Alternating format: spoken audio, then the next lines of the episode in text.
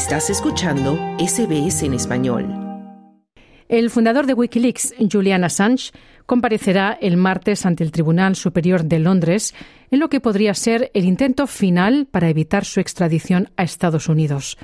El australiano de 52 años enfrenta 18 cargos, incluido el de espionaje, por haber publicado desde el 2010 más de 700.000 documentos confidenciales sobre las actividades militares y diplomáticas del país norteamericano, en particular en Irak y Afganistán, unos documentos que revelaron crímenes de guerra por parte del ejército. Assange podría ser condenado a 175 años de prisión. Soy Esther Lozano y esto es SBS Spanish, Australia en español.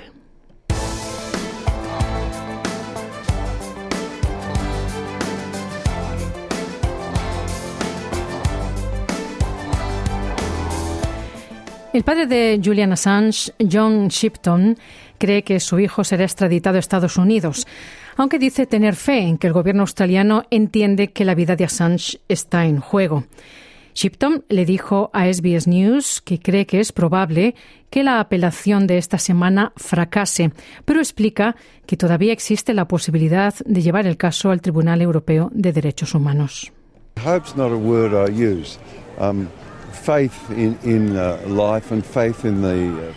Esperanza no es una palabra que uso, pero fe en la vida y fe en el gobierno federal para comprender que carga con tres grandes cosas. Una es la libertad de expresión y la libertad de prensa en Occidente. La otra es la soberanía de Australia. Y la tercera es el alcance extraterritorial de las leyes de Estados Unidos. El cuarto y más importante para mí es la vida de Julian Assange, decía su padre John Shipton. La semana pasada, el Parlamento Federal Australiano impulsó una moción instando al Reino Unido y Estados Unidos a abandonar su procesamiento contra Assange y permitirle viajar a Australia. La moción fue aprobada por 86 votos contra 42 y fue presentada por el diputado independiente Andrew Wilkie, quien viajará al Reino Unido para la audiencia. Julian Assange, de 52 años, ha estado recluido en la prisión de Belmarsh en Londres durante casi cinco años mientras lucha en contra de su extradición.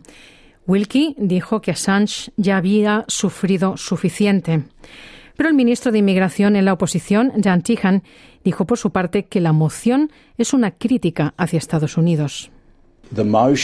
Wasn't about the length of time that it's taken for justice to come to Julian Assange. It was about. La moción no se refiere a la tardanza en la aplicación de la justicia para Julian Assange. Está criticando a los estadounidenses por defender su derecho a poder abordar las implicaciones de que la gente filtre cuestiones de seguridad nacional y esto hay que hacerlo bien. De lo que se acusa a Juliana Sánchez de filtrar secretos de seguridad nacional y nadie debería tolerar eso, decía el ministro de Inmigración en la oposición. Y la esposa de Julian Assange, Estela Assange, cree que ahora existe un amplio apoyo público y político para que se resuelva el caso de su marido y destacó la moción de Australia en el Parlamento pidiendo su regreso a casa. Of course, politicians are responding to Uh, Por supuesto que los políticos están respondiendo a la presión pública y eso es optimista porque hay países donde la presión pública no importa, decía Estela Assange.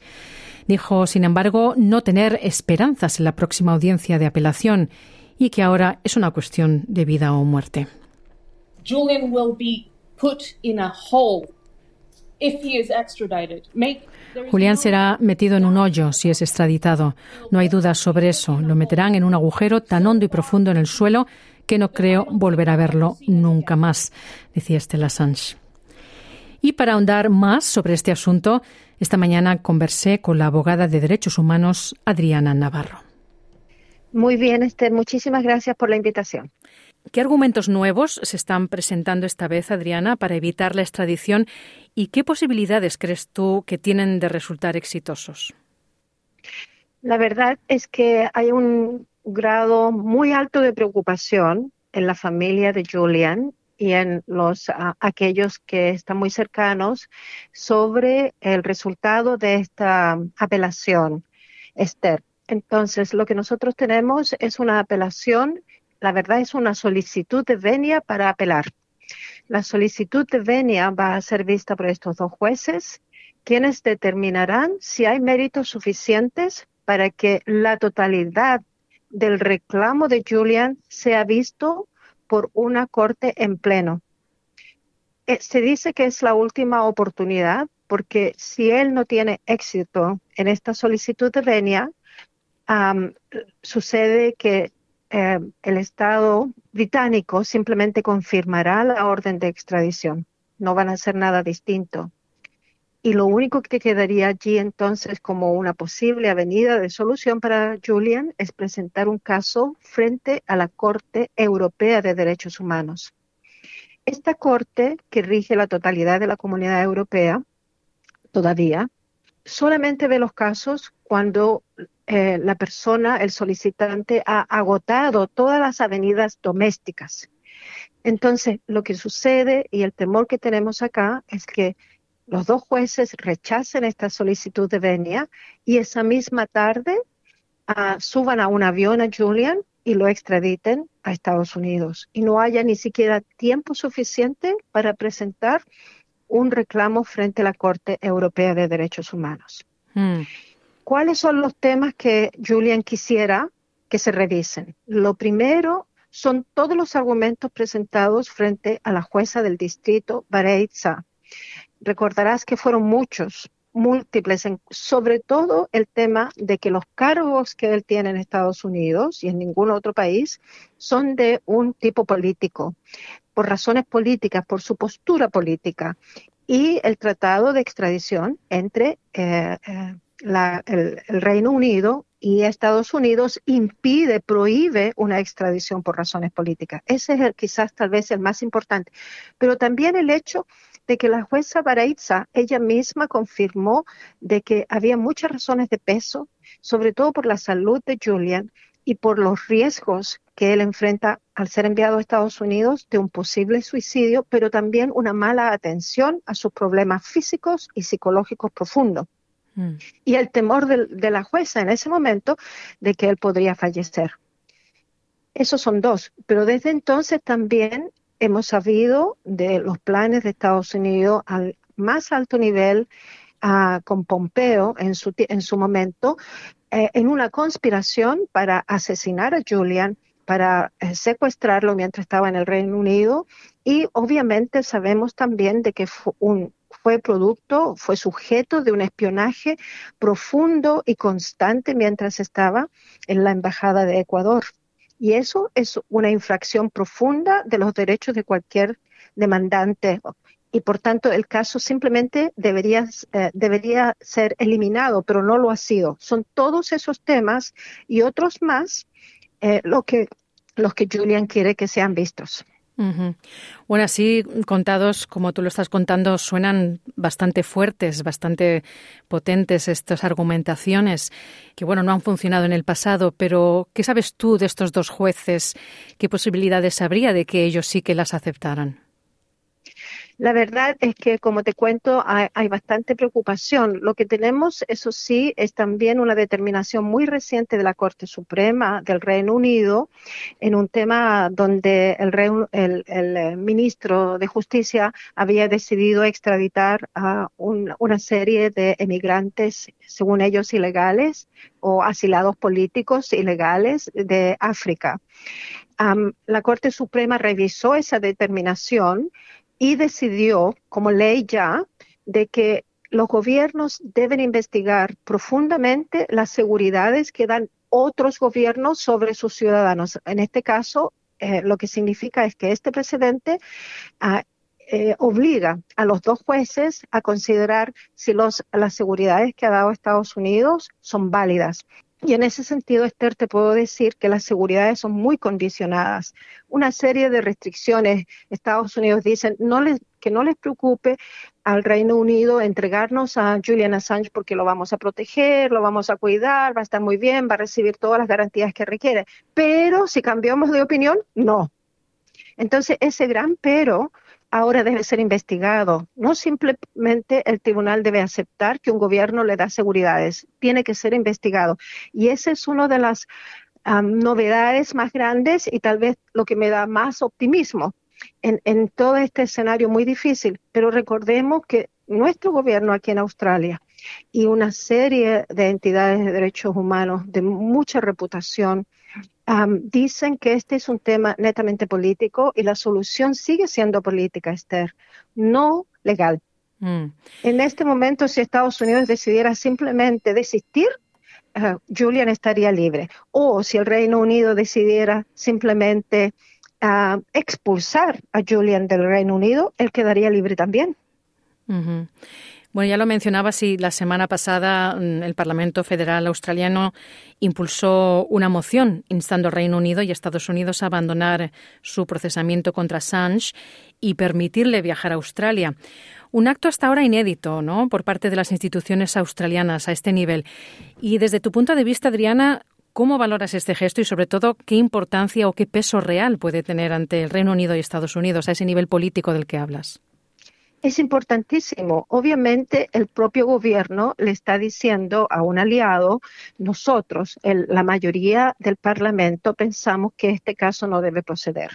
Y allí, obviamente, como la, como la decisión en este momento es administrativa, está en manos del, del ministro de Justicia del Reino Unido, ya del Attorney General, por supuesto, el Attorney General debe tomar en cuenta lo que le dice su aliado a Australia donde le dicen terminemos de una vez por todo esto. En realidad, esto está afectando la credibilidad de una serie de agencias internacionales, como lo son, por ejemplo, el Departamento de Justicia de Estados Unidos, como lo es el sistema judicial de Inglaterra, como lo, es Australia. Entonces, la verdad es que es altamente importante lo que ha sucedido en el Parlamento y sobre todo que la primera persona que votó y puso su firma es nuestro primer ministro, Anthony Albanese. Hmm. Adriana, ¿y entonces qué podemos esperar estos dos días, 20 y 21, cuando va a ser la audiencia pidiendo la venia para la apelación? Lo que esperamos son dos posibles escenarios, hipótesis. La primera es que sea el mismo día de mañana, eh, más bien el, 21 de ellos, en la tarde, podría el tribunal de inmediato decir no hay ah, méritos suficientes para dar esta venia y allí, como digo, podrían esa misma noche poner a Julian en un avión y simplemente extraditarlo a Estados Unidos. Y la otra posibilidad es que simplemente los jueces se demoren varios meses y reserven su, su fallo. En el pasado lo que vimos es que un juez, un juez que consideró este tema, lo hizo en el mismo día y lo hizo escuetamente en tres páginas. De esas tres páginas, solamente uno o dos párrafos se referían a los méritos y el resto era simplemente una relación de los hechos pasados. Entonces, la verdad es que es un tema muy serio porque la vida de este editor está en peligro y no solamente la vida de él, sino que también cómo se protege el derecho a la libertad de prensa mm. eh, internacionalmente. Sí. Sí, eso te iba a preguntar si Assange es extraditado finalmente a los Estados Unidos, ¿qué repercusiones puede tener esto respecto a ese derecho a la información y también a la injerencia de países extranjeros sobre las actividades de periodistas? Lo que se ve es que se está redefiniendo entonces, eh, en Estados Unidos hay una enmienda, la primera enmienda, que dice que hay libertad de expresión. Se está redefiniendo esa primera enmienda. Es un tema uh, profundo constitucional que está siendo atacado en Estados Unidos.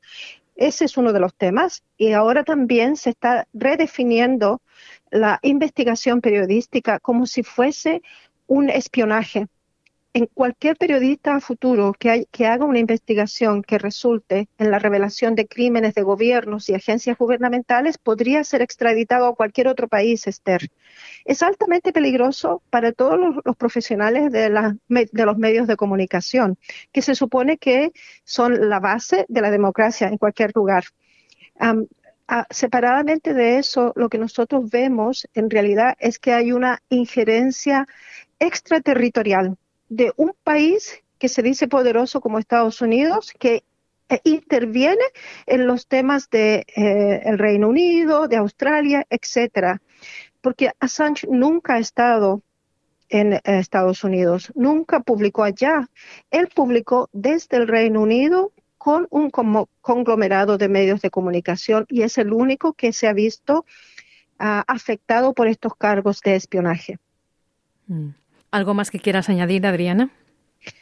quiero en realidad agradecer como una de las tantas activistas de derechos humanos el apoyo enorme que hemos tenido de la comunidad en muchos eventos. la comunidad de habla hispana es muy, eh, tiene una gran sensibilidad por estos temas y han estado presentes en conciertos por Assange, en rallies, en eh, peticiones y ha sido extremadamente importante y esa es una de las cosas que me ha dicho, por ejemplo, el padre de Assange, John, que agradece muchísimo este esfuerzo, pero también les pedimos que nos den este último apoyo en los próximos dos o tres días, llamando a, parlamentarios, haciendo comentarios en los medios sociales, etcétera, de la necesidad de proteger la libertad de expresión y también de salvar la vida de este editor. Adriana Navarro, abogada especialista en derechos humanos, muchísimas gracias por tu tiempo y por tus comentarios para SBS Audio. Gracias a ti, Esther. Dale un like, comparte, comenta. Sigue a SBS Spanish en Facebook.